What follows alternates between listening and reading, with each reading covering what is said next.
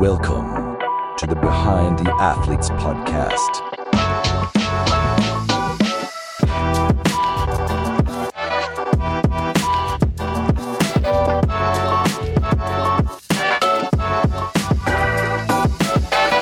Herzlich willkommen zum vierten Versuch der ersten Folge des äh, Behind the Athletes Podcast. Ähm, in unserem Podcast geht es darum, ähm, alles zu verstehen, was den Profisport ermöglicht. Oder Marc? Ja, genau. Also die, äh, die Idee, die wir, die wir haben, ist eigentlich zu sagen, okay, ähm, wie kann man bestmöglichen Behind the Scenes äh, Einblick geben ähm, im Profisport von A bis Z, das heißt von der Business-Seite natürlich, aber auch vor allem von den ganzen athletischen Themen, Event-Organizer ähm, und da einfach zu schauen, wo, wo ist einfach, äh, wo ist der Wert, der da im Hintergrund geschaffen wird und das, das einfach sichtbar zu machen und das äh, halten wir für extrem spannend, interessieren uns da persönlich einfach sehr, sehr für. Ähm, und ähm, ja, fangen heute mit dem Thema Tennis an, ähm, da das meine Sportart ist und äh, ähm, einfach sehr, sehr spannend ist und jeder würde ja eigentlich denken, okay, bei Tennis, ähm, das ist Roger Federer, Rafael Nadal und äh, Djokovic. Williams. Ja, die verdienen ja hunderte von Millionen und ähm, wie kann man denn jetzt sagen, Tennisspieler verdienen nicht genug? Ähm, es ist aber tatsächlich so, ähm, dass nur die ganz, ganz großen Spieler äh, viel, viel Geld verdienen und ähm, das schon äh, ja nach dem Top 50 eigentlich anfängt, dass sie sehr wenig verdienen und das gilt für alle Spieler, sogar für die Djokovic und Federer, ähm, von dem eigentlichen Preisgeld, was im Tennis ist und was Turniere eigentlich erwirtschaften an Preisgeld, äh, an, an Umsatz wird nicht genug ans Preisgeld ähm, allokiert. Moritz, du hast da vielleicht ein paar Daten zu, ne? Ja, also ich glaube, wir können mal kurz anfangen und, und äh, ein ja. bisschen eine Einschätzung über Tennis geben. Ähm, Tennis ist nämlich tatsächlich die viertmeist gesehene Sportart der Welt, ähm, hinter Fußball, Cricket und Hockey, Eis, äh, Hockey, fast Eishockey und, und Feldhockey zusammen. Das heißt, du hast irgendwie über eine Milliarde Fans, die sich, die sich Tennis anschauen, was eine enorme, enorme Zahl ist. Und das ist natürlich auch, da ist natürlich auch Geld dahinter, ne? Nämlich, wenn du gerade sind die US Open, wenn man die, wenn man sich die 2022 US Open mal anschaut, die haben 470 Millionen Dollar Revenue gemacht, äh, also hatten Einnahmen von 472 Millionen Dollar in einem für ein zwei Wochen Event, was was absolut crazy ist. Aber 2023 soll das soll das noch mehr sein. Guckst, Wimbledon hat äh, 2022 40, äh, 440 Millionen gemacht und ähm, das sind die zwei größten Veranstaltungen äh, im, im Tennis, aber die anderen Grand Slams machen ähnliche ähnliche Summen an an Geld und das heißt, du hast einfach super viel Geld, die das, das irgendwie bei diesen Turnieren hängen bleibt. Und ganz lustig, ähm, bei, de, bei den US Open, die machen allein neun Millionen Umsatz mit einem Cocktail, den die haben. Das ist der Honeydews. Das ist so ein Cocktail, der kostet 22 Dollar und hat irgendwie so drei Melonen oben drauf, die aussehen wie Tennis, äh, Tennisbälle. Aber das heißt, du hast da extrem viel Geld, ähm, das erwirtschaftet wird, aber du meintest ja gerade, da, davon bleibt relativ wenig bei den, bei den Spielern hängen, ne? Ja, genau. Also, ich meine, das weiß ja jeder, also die Tennis-Audience ist eine ähm, tendenziell ähm, eine Zielgruppe, die viel Geld ausgeben kann, ja, und äh, diese Events sind äh, extrem gut monetarisiert, wie du äh, ähm, bei Wimbledon gibt's die Erdbeeren und äh, ähm, ja, es ist extrem, extrem teuer, auch diese Events zu besuchen. Das, das muss man einfach so sagen.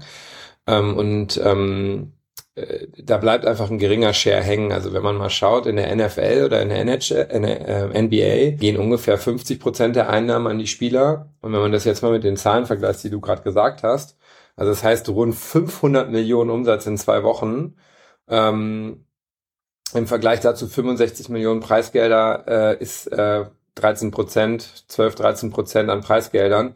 Und das ist halt weit weg von den 50 Prozent. Und ähm, ja, das hat äh, äh, verschiedene Gründe, ähm, die mit der Struktur zusammen und auch dadurch, dass die, die Spieler nicht organisiert sind.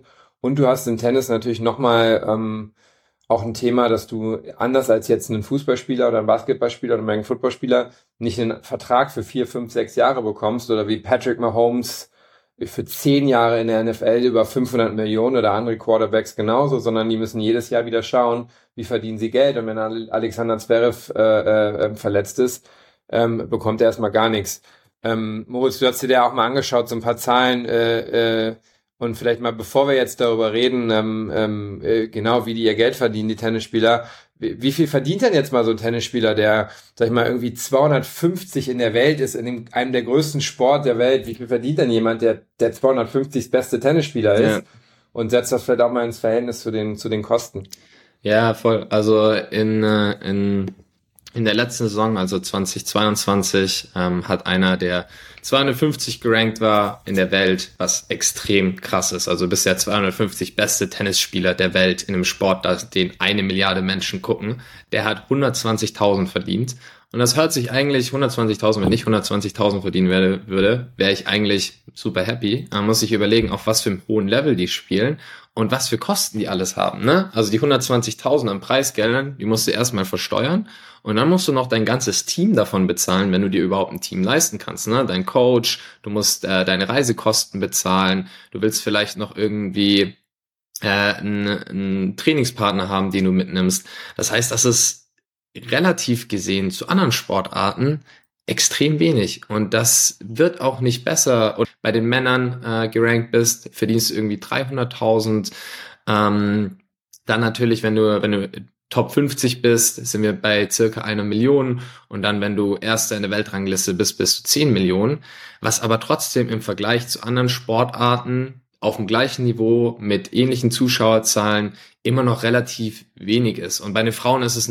Wir, wir posten auch mal in den, in den Show Notes dann ähm, ein paar, paar Links dazu. Da gibt's auch total spannend von Tennisspielerinnen, ähm, die wirklich sagen, hier, ich bin Ranking äh, 500 irgendwas und ich habe dieses Jahr 10.000 verdient und äh, 15.000 ausgegeben. Ne? Also das ist ja verrückt. Die verlieren quasi Geld durch ihren Sport, weil sie eben alleine sind, sie müssen alleine reisen und ohne Coach meistens, sondern die fahren irgendwie alleine durch die Gegend. Ähm, es gibt ja auch ein Buch von der Andrea Petkovic hier in Deutschland, die darüber so ein bisschen gesprochen hat, ähm, wie hart das eigentlich ist. Und das sind ja absolute Top-Athleten. Ne? Also sozusagen, ähm, es gibt jetzt eben äh, ganz aktuell äh, ähm, äh, diese, diesen, ähm, diese, diese Zahlen, die wir da haben, äh, die sind von diesem Jahr, wie viel die eigentlich verdienen und nicht verdienen. Und das sind Leute, die sind in ihrem Sport Top 300, Top 400, Top 500 der Welt und ver machen Verlust. So und jetzt ähm, setzen wir das vielleicht mal in, in Vergleich mit ähm, kennt sicherlich auch die meisten einen Basketballspieler, ja Dennis Schröder ja, Dennis Schröder, deutscher Basketballspieler, absolut, absolut krasser Athlet, krasse Story, ähm, macht auch unheimlich viel neben dem Court, aber äh, der ist wahrscheinlich, der spielt in der NBA, irgendwo ist der, gehört der wahrscheinlich auch zu, der ist nicht, gehört nicht zu den Top 100 Spielern äh, der Welt sozusagen, ja, ähm, sondern da gibt's noch ganz andere, der ist vielleicht, gehört zu den 300, 400 Besten so. Der hat Career Earnings alleine durch seine Verträge ohne, äh, ohne Werbung in, in zehn Jahren von 77 Millionen. Also der hat äh, äh, ganz andere Dimensionen. Der schafft auch, wenn es irgendwie schlecht läuft, kriegt er einfach ein, zwei, drei Millionen garantiert, wenn er quasi in den Kleinen sind. Und ähm, da kommt es natürlich auch drauf an, was, was mich total interessiert, Moritz. Ähm, wie viel eigentlich Upside-Potenzial ist da noch drin für Tennis?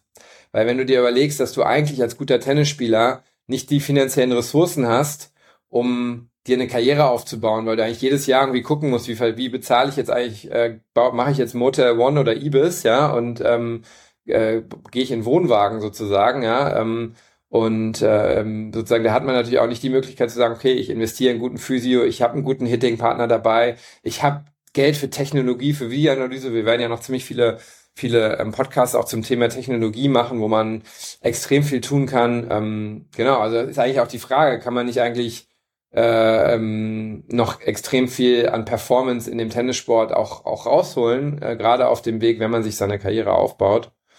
Ähm. Denke ich schon. Also allein schon, dass, äh, dass Spieler, die irgendwie 200, 300 in der Welt sind, sich überlegen, ob sie sich beim Turnier ein äh, Hotelzimmer teilen, um Kosten zu sparen das ist im Profisport, äh, wo es irgendwie auf zwei, drei, vier Prozent in deiner Leistung ankommt, die äh, entscheiden, ob du gewinnst oder verlierst, echt ähm, crazy. Und ich glaube, ein großes Thema, ähm, warum das im Tennis so ist, ist es obviously, äh, es ist eine Individualsportart, aber ähm, wie siehst du das mit den, mit den ganzen Verbänden? Ne? Du hast irgendwie ja. sieben, acht ähm, große Institutionen, die ja. in diesem ganzen Tenniskosmos wirken. Und ich glaube, das ist schon ein großes Thema, warum irgendwie Tennisspieler an sich nicht diese Stärke haben, äh, um zu sagen, wir, wir wollen irgendwie mehr, mehr Geld haben und fordern mehr Geld, weil ohne uns würde das ganze Thema ja hier nicht laufen. Ne? Also ja. ohne die Tennisspieler würde das, das Ganze ja nicht funktionieren. Ja, genau. Also vielleicht, da muss man, glaube ich, erstmal gucken. Ähm, wir hatten ja auch schon mal drüber gesprochen, wer sind da eigentlich die, die großen Player, ne? Und du hast halt die nationalen Tennisverbände. Ähm, da sind die absolut stärksten Verbände die Verbände, in deren Ländern natürlich die Grand Slams stattfinden. Wir haben ja gesagt, so ein Grand Slam Turnier macht 400, 500 Millionen Umsatz in zwei Wochen. Ähm, auch kleinere Turniere, in Anführungsstrichen kleinere, ähm, die, die Tausender-Turniere bei der ATP ähm, sind riesige Geldmaschinen. Also das äh, ähm, Turnier in Cincinnati zum Beispiel, ähm, das ist ein ähm, 1000er Turnier, schon ein großes, wichtiges Turnier, aber eben kein Grand Slam wurde jetzt für 300 Millionen äh, von der USTA in Zusammenarbeit mit der ITF, das ist die International Tennis Federation, ist quasi der Dachverband der Tennisverbände. Ähm, und dann hast du die ATP-Tour, die die ganzen ATP-Turniere macht. Die hat wirklich nichts mit den Grand Slams zu tun. Das wissen viele, viele Menschen gar nicht. Die sagen, ist ja verrückt, aber genauso ist es. Die haben nichts damit, äh, äh, ähm, das ist nicht die ATP, sondern das sind die Tennisverbände und die, und die ITF. Dann äh, gibt es auch bei der ATP wiederum viele unterschiedliche Arten von Turnieren, äh, 250er, 500er, je nachdem, wie viele Punkte du bekommst. Das äh, gibt es dann auch wieder unterschiedliche Höhen an Preisgelder. Kann man sich vom Namen ableiten, je höher die Zahl, desto mehr Preisgeld gibt es. Ähm, und dann hast du bei der ITF ähm, auch noch eine Turnierserie, ähm, das sind die Futures-Turniere, das sind die kleinsten Turniere. Ähm, da kann man, äh, äh, damit starten die Spieler in der Regel. Dann kommen sie von dort auf die sogenannten äh, ähm, Challenger-Turniere. Das sind auch von der wiederum von der ATP. Dann hast du noch einige andere Turnierserien wie Davis Cup und, äh, und Co., ähm, wo du jetzt zum Beispiel für Davis Cup kriegst du keine ATP-Punkte. Und das ist für einen Tennisspieler natürlich schon, oder auch für die, es gibt sozusagen da viele verschiedene Stakeholder, die unterschiedlich ihr, ihr Geld verdienen, die teilweise ja Non-Profit sind auch. Ähm, trotzdem wird da viel Profit gemacht. Das wird teilweise dann von den Verbänden wieder in die Jugendarbeit in, äh, in, investiert.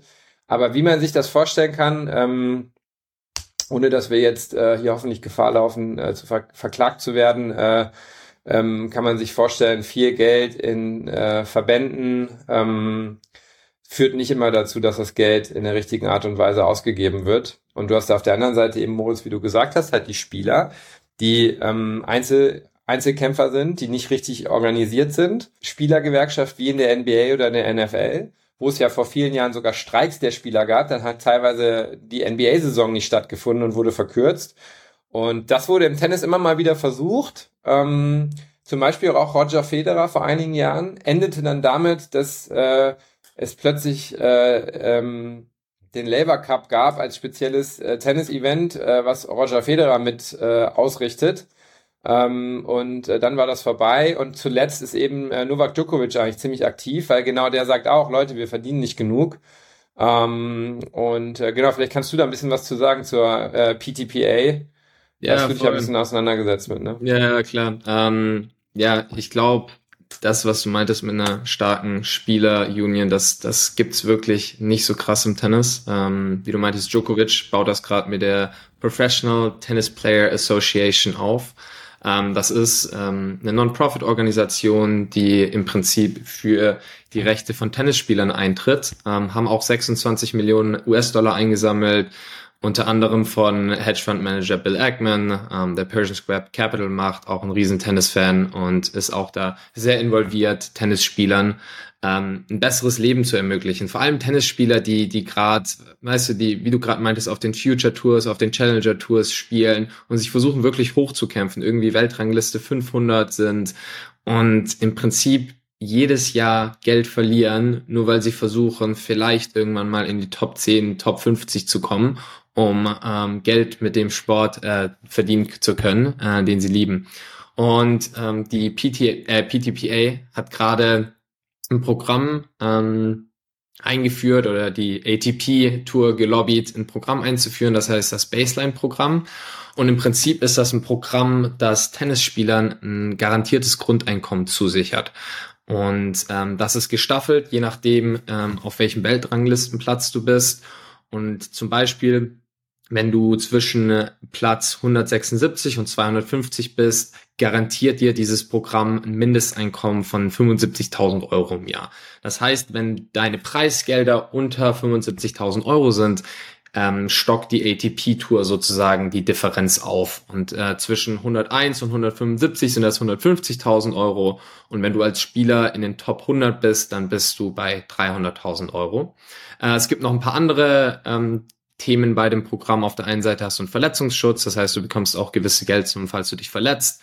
Und ähm, wenn du das erste Mal als Nachwuchsspieler in die Top 125 aufsteigst, bekommst du nochmal 200.000 US-Dollar an Fördermitteln. Ähm, man muss aber dazu sagen, das Programm gilt nur für die Einzelmännerspieler. Also das heißt, für keine Doppelspieler, nicht für die Frauen, äh, sondern wirklich nur für die Einzelmännerspieler. Und äh, musst trotzdem überlegen, ein Grundeinkommen von 75.000, wenn du 250 oder 176 Bester in der Welt bist und davon leben sollst, einen Coach bezahlen sollst, dein, deine Reisekosten bezahlen sollst, das ist schon schwierig. Ja, also Genau, ich meine, das ist, ähm, das ist irgendwie ein netter Versuch, aber äh, das fühlt sich so ein bisschen an weiß ich nicht, so, äh, ich, ich weiß, dass ich bisher irgendwie mein Gegenüber nicht richtig behandelt habe und jetzt gebe ich ihm so ein bisschen was, ähm, damit äh, damit es irgendwie weitergeht. Ähm, es gibt jetzt ja auch den Plan, ähm, dass die ATP ähm, so eine 50-50 wirklich Profit-Sharing irgendwie anstrebt. Ähm, also ich bin sicher, das wird irgendwie passieren, aber das ist alles, ähm, also wenn man sich dann, dann genau reinguckt, äh, ganz äh, gibt es extrem viele Regeln. Ähm, über viele Jahre wird das jetzt increased. Ähm, was ist Teil des Profit Sharings? Was, was ist nicht Teil des Profit Sharings? Und da komme ich wieder zu diesem Thema der, der Verbände. Also das ähm, äh, schreit wirklich alles Interessenskonflikt. Ähm, hier nochmal, also nochmal, weißt du, dass jetzt diejenigen, die eigentlich die Profits machen, geben jetzt irgendwie die kleine Karotte mit dem Baseline-Programm raus ähm, und dann hast du, hast du die Situation, ähm, ähm, neben diesen ganzen Verbänden hast du ja noch äh, ähm, auch gewisse andere Player, wie zum Beispiel Endeavor, ähm, ähm, IMG, die Agentur, die zum einen Spieler vertritt, ja, also eine Spielerberateragentur, wie man es aus dem Fußball kennt, die zum anderen aber Turniere ausrichtet. Also Beispiel eines der absolut profitabelsten, profitabelsten äh, Turniere weltweit, neben den Grand Slams sind die Miami Open auch eine kommerzielle äh, Maschine und dort alle, aber viele Spieler werden äh, vertreten von ähm, Endeavor und ähm, gleichzeitig hat aber Endeavor die Lizenz, dieses Turnier auszurichten. Ja, also ähm, sieht man klar, ein, dass das einfach gesagt, äh, genau, also äh, da soll, da soll der Wolf im, äh, im, im, im, im Hühnerstall quasi äh, sich selber regulieren. Mhm. Ja, ähm, was natürlich nicht passt, weil die halt auf der einen Seite die Interesse haben, ihr, ihr, ihr Turnier zu optimieren und auf der anderen Seite ähm, müssen sie eigentlich den Spielern mehr Geld geben und haben auch die Interessen der Spieler im Kopf. So und das ist einfach, mhm. ähm, ist Aber einfach du, ziemlich crazy, ja. Was, was siehst du für Möglichkeiten für irgendwie Spieler, ähm, dass ja, selbst oder auch in, in die eigene Hand zu nehmen und vielleicht zu sagen, okay, hey, äh, was haben wir für Optionen, äh, das Ganze ähm, für uns oder die Situation für uns besser zu machen? Was, was ja. können Tennisspieler aus deiner Sicht machen? Ich meine, Tennisspieler sind ja schon, du siehst die ja auf dem Feld, du siehst alle Emotionen, was, was die mit einbringen, das ist ein Name, den du im Kopf hast. Also, ja. was denkst du, können die machen, um irgendwie ja. sich selber da besser zu stellen? Ja, also, äh, genau, also zum einen, ähm, äh, gibt es natürlich das Thema, ähm, äh, dass sie wirklich halt eine starke Gewerkschaft oder eine starke Vereinigung haben, die ähm, sie gemeinsam vertritt, wie in der NBA, aber äh, das ist, glaube ich, nicht auf, auf was du hinaus willst, ne, sondern das andere ist halt, dass die viele andere Möglichkeiten haben, ähm, Income zu generieren. Ne? Also ich glaube, Tennisspieler sind auf Social Media ähm, äh, totally uh, under, under uh, uh, professionalized, wenn man sich das mal vorstellt. Also wenn man es einfach vergleicht mit äh, Hinz und Kunz, die irgendwelche äh, Millionen Followerschaft haben für irgendwelche, ähm, keine Ahnung, Videos, wo, wie sie sich schminken, ja, und ähm, da gibt es viele Tennisspieler, die haben ja ein extrem exciting Life, also die fliegen durch die Welt, ähm, die, die haben ein spannendes Leben, die sind professionelle Athleten und ähm, die finden auf Social Media gar nicht statt. Ne? Also zum, die können halt anfangen, wirklich ihre Brand zu bauen können Social Media nutzen. Und da ist ja äh, das Thema Fußball ein Riesenbeispiel. Ne? Wenn man sich früher überlegt, früher haben Fußballer Geld von ihrem Verein bekommen und ich sag mal, fertig war die Laube. Heute hat sich das umgedreht. Der Spieler kommt zu einem Verein und weil der Spieler kommt, verkauft der Verein für 100 Millionen äh, Trikots, ja, so, also das waren ja die ersten Cases, wo äh, Neymar zu Paris gekommen ist, ähm, Messi, ja, ähm, jetzt in, in, in Miami, nur mal als ein kleiner Fakt, ähm, ähm, Inter Miami wird seinen Umsatz verdreifachen, verdreifachen. Die haben ihre Spiele nicht ausverkauft gehabt, die waren letzter in der, in der, in der Major League Soccer auch sportlich, aber vor allem haben die ihre Spiele gar nicht ausverkauft gehabt. Die Spiele sind jetzt auf Wochen ausverkauft und die werden ihren Umsatz verdreifachen.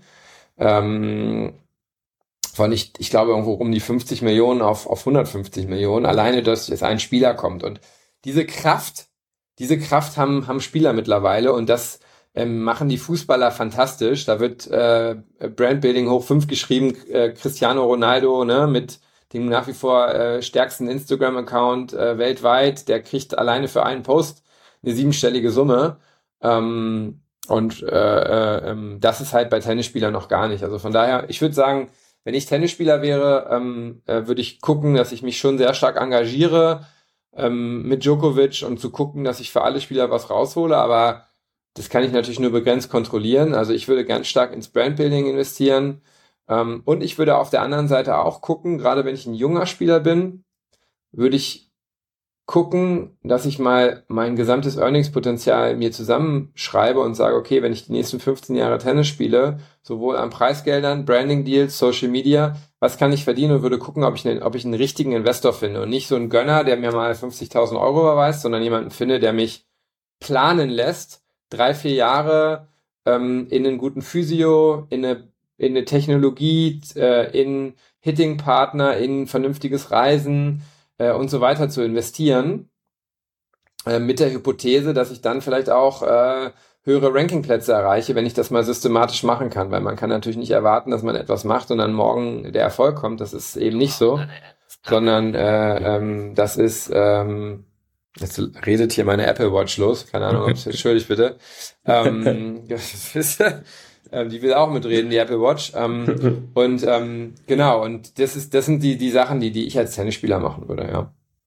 Ja, spannend. Ich glaube vor allem, dass das Thema in sich selber zu investieren, äh, ist ein ganz, ganz großes Ding. Ich meine, das sieht man vor allem, wir haben viele Tennisfans äh, die Netflix-Doku gesehen. Ähm, Breaking Point äh, sieht man extrem krass, wie zum Beispiel eine Igas Fiantek, ähm, das ganze Coaching sehr professionalisiert hat, hat ähm, eine, eine kleine Entourage, mit der sie da immer unterwegs ist, verschiedene Coaches, ein, ein Mental Coach.